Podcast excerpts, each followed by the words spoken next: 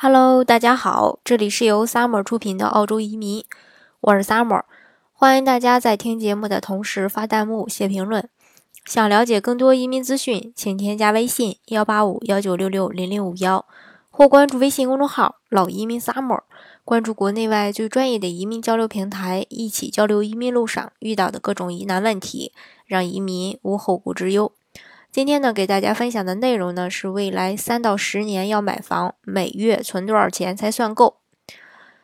根据相关的报道，一份新的分析显示，到二零二零年，新州和维州的首次置业人每月需要存两千五百澳元以上，才能有足够的存款买房。澳洲国家统计局最新的数据显示呢，即使在未来十年买房，置业人每个月至少也要存五百澳元以上，才才能攒够百分之二十的存款。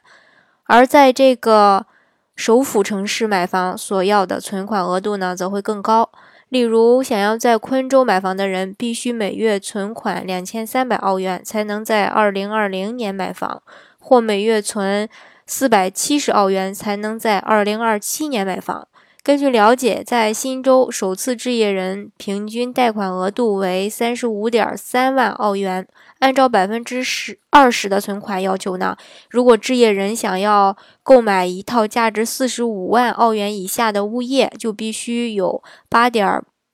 八二五万澳元的存款。同样存款要求的情况下，在维州、昆州、西澳和堪培拉购房。百分之二十的存款额度呢，达到七万到八万澳元。这样需要置业人在未来十年中每月存，呃数百澳元吧。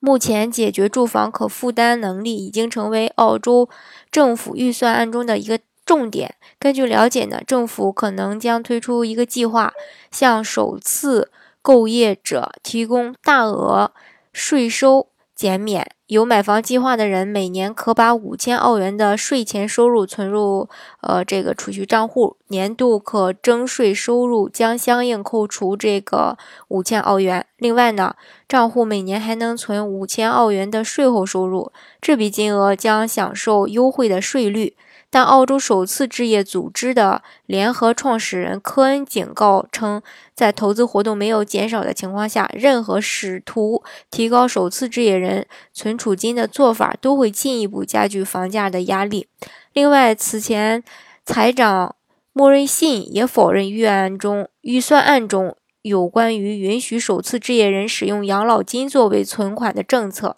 因此在没有政府支持的情况下，首次置业者就必须从零开始存款，或者购买价格较低的物业，并支付房屋贷款保险。信贷服务商的首席执行官，呃，